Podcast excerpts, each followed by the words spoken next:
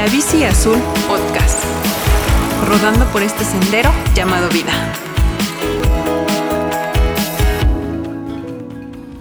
Hola a todos, bienvenidos a este nuevo episodio de La Bici Azul.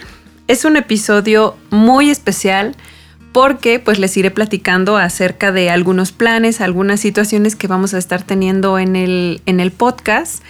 Pero antes que nada, quiero agradecerle a todas las personas que nos han escuchado en diferentes países.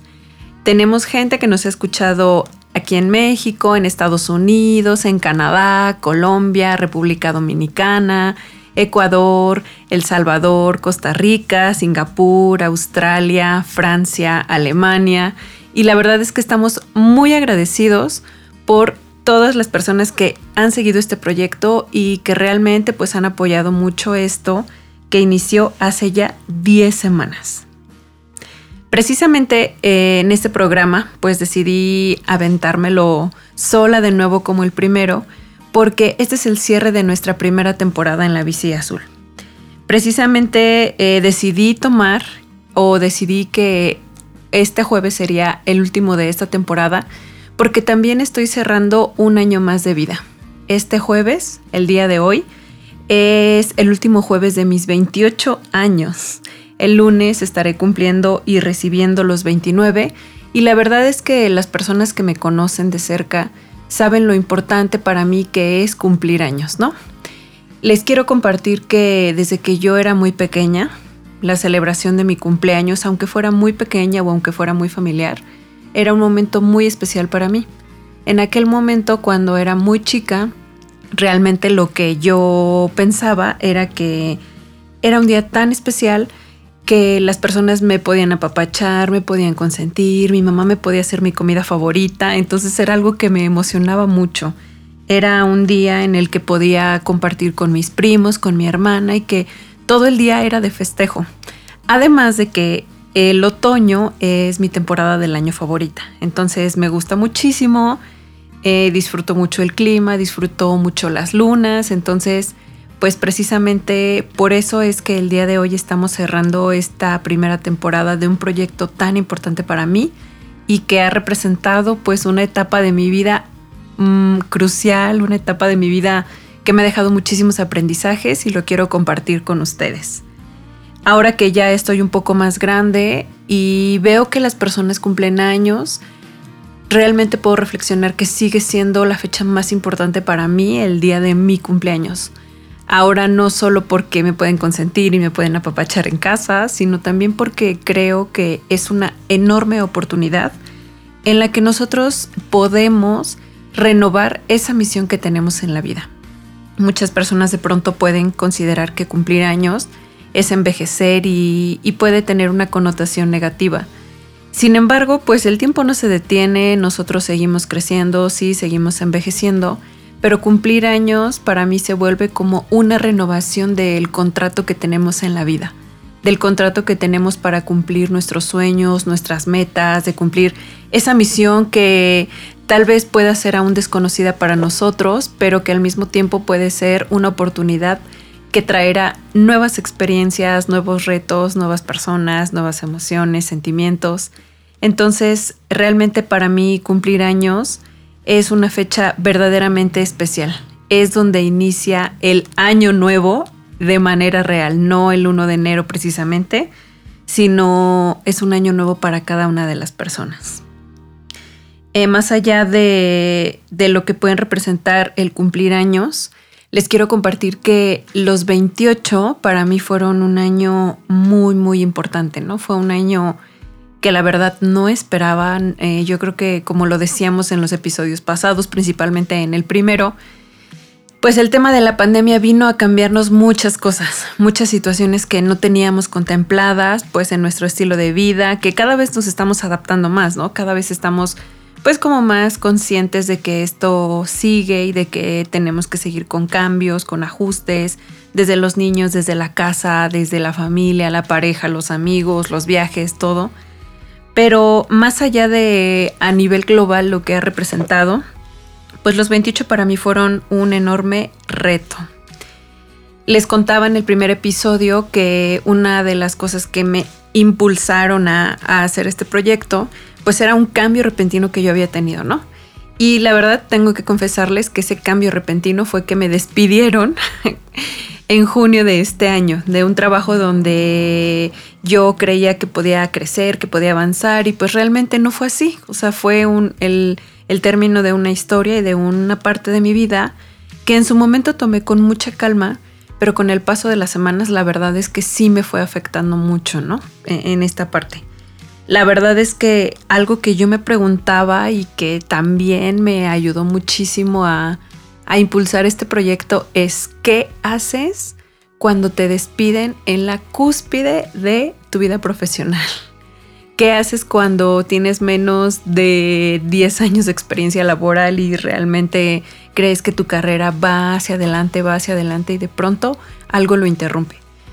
Entonces estuve muchos días cuestionándome sobre qué era lo que tenía yo que hacer, ¿no? Y algo que, que sí me apoyó muchísimo o que sí me hizo reflexionar es acerca de qué sucede cuando uno pierde para ganar. ¿A qué me refiero? Eh, pues en, algunos momentos la verdad es que sí llegué a estar como muy angustiada y un poco desesperada por la situación porque pues al estar estudiando una maestría y el buscar cómo desarrollarme en ciertas áreas, pues yo esperaba que mi carrera fuera para arriba, para arriba, para arriba y de pronto pues me encuentro con esta parte, ¿no? Eh, es una situación que enfrentaron muchas personas en el mundo por el mismo tema de la pandemia. Nosotros sabemos que pues la economía se vio afectada, la industria se vio afectada, entonces pues realmente no es una situación aislada, es algo como consecuencia de todo lo que ha pasado.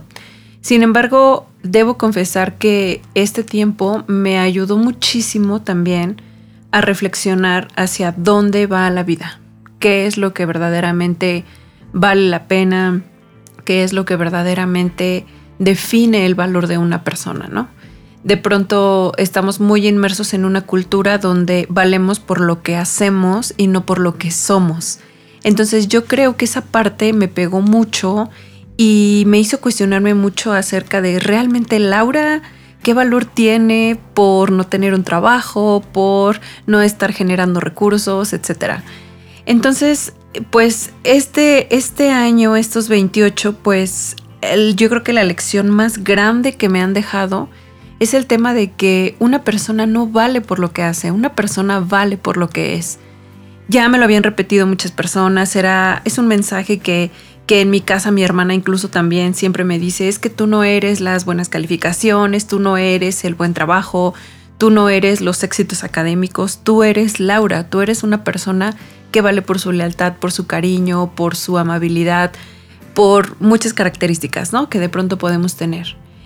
Sin embargo, pues honestamente yo creo que a muchos nos pasa que nos perdemos o, realmente no somos conscientes de lo que nosotros somos como personas, sino realmente de lo que hacemos, ¿no? Eh, de pronto con uno de mis primos, que yo creo que tiene una carrera profesional muy exitosa, nos preguntábamos, ¿en qué momento tu vida deja de, de ser eh, como una cuestión valiosa por el simple hecho de que tú eres una persona única y auténtica y en qué momento el éxito profesional se define por el número de actividades estresantes o el número de, de actividades abrumadoras que haces, ¿no? Mientras más haces, más exitoso eres.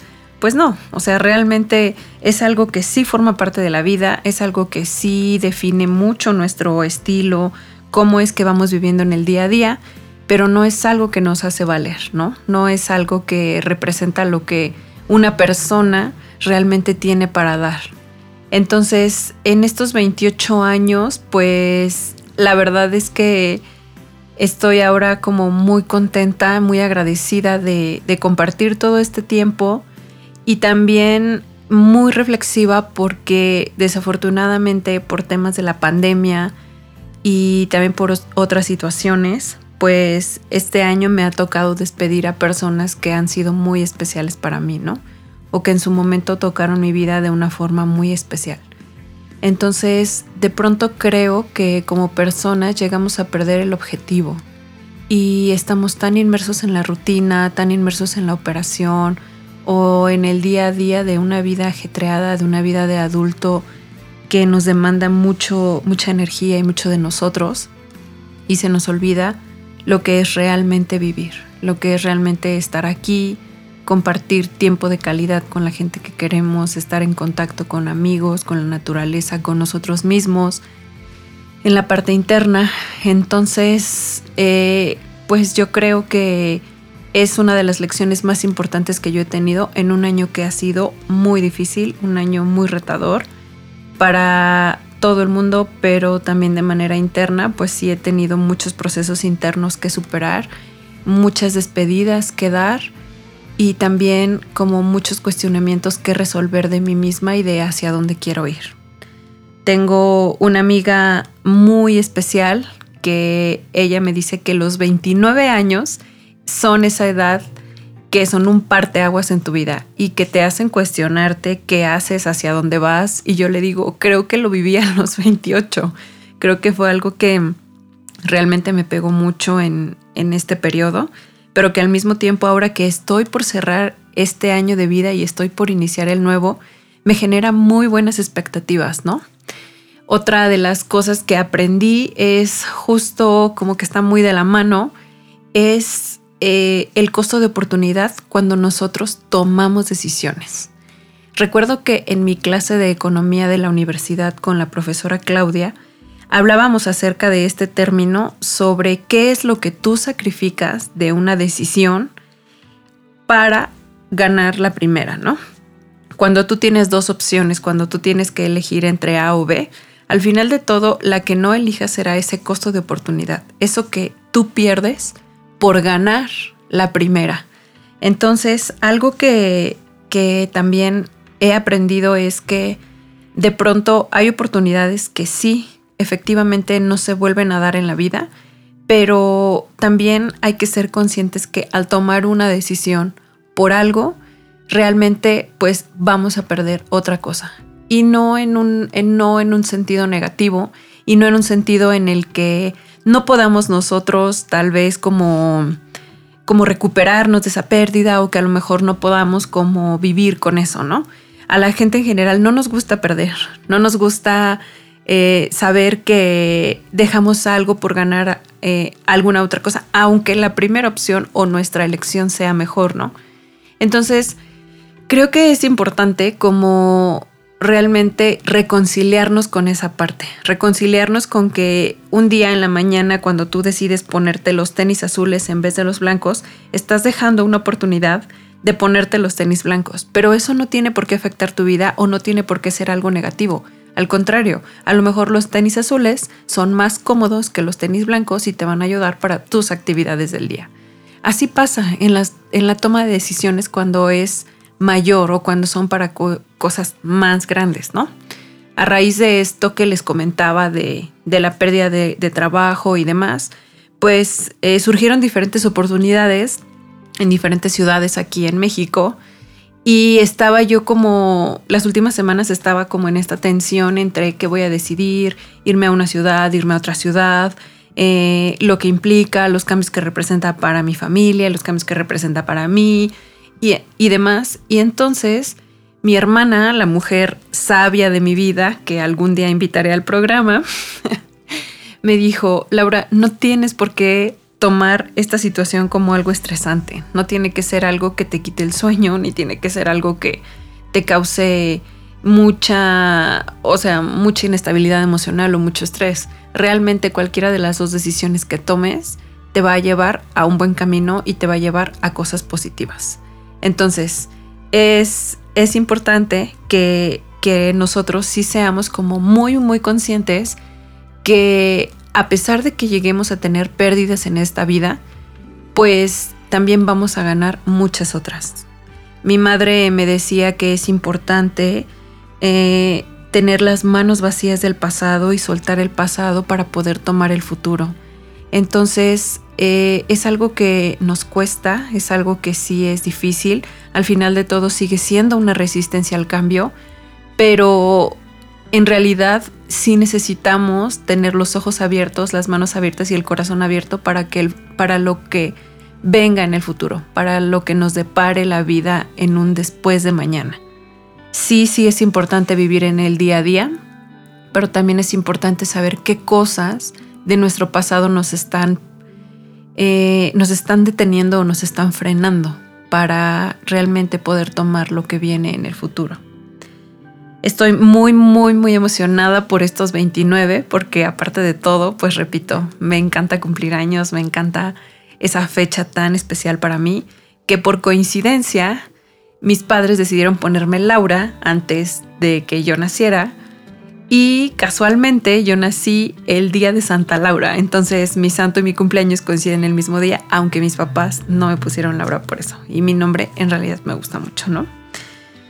Pues nada, les quiero, les quiero reiterar una invitación para que ustedes reflexionen a sí mismos y también en las personas cercanas que tienen eh, cuál es el valor de las personas. Realmente valen por qué, por lo que son, no por lo que hacen. Entonces, reconozcan a las personas que están a su alrededor, reconozcan a ustedes mismos y también pues hay que ser como muy flexibles en esta parte de los cambios y en esta parte del perder para ganar. Estoy muy agradecida con todas las personas que nos han seguido hasta este momento. En dos semanas estaremos arrancando la segunda temporada de La Bici Azul y la verdad es que les mando un fuerte abrazo a toda la gente que nos está escuchando. Les agradezco de verdad por seguir hasta aquí y espero que este proyecto venga con muchas más cosas. Gracias a José que ha sido muy paciente conmigo en estar grabando los episodios. Gracias a Roberto, gracias a mi hermana, gracias a toda la gente que ha confiado en mí, que me ha impulsado, que me ha acompañado y Estoy segura que en la siguiente temporada también nos vamos a encontrar con gente increíble que nos va a dejar cosas muy, muy buenas. Eh, vamos a hablar de temas muy interesantes de la vida cotidiana. Y de todo corazón le quiero dedicar este episodio a todas las personas que desafortunadamente han perdido a un familiar o a un ser cercano, a una persona cercana de su círculo. Y espero que se puedan recuperar de esto, que encuentren la resignación y que tengan mucha fuerza para lo que la vida les estará ofreciendo en el futuro. Les mando un fuerte abrazo, me despido de ustedes en esta primera temporada y muchas gracias por seguirnos también en nuestras redes sociales.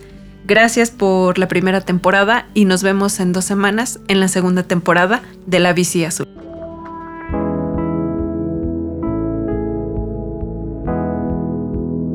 La Bici Azul Podcast. Rodando por este sendero llamado vida.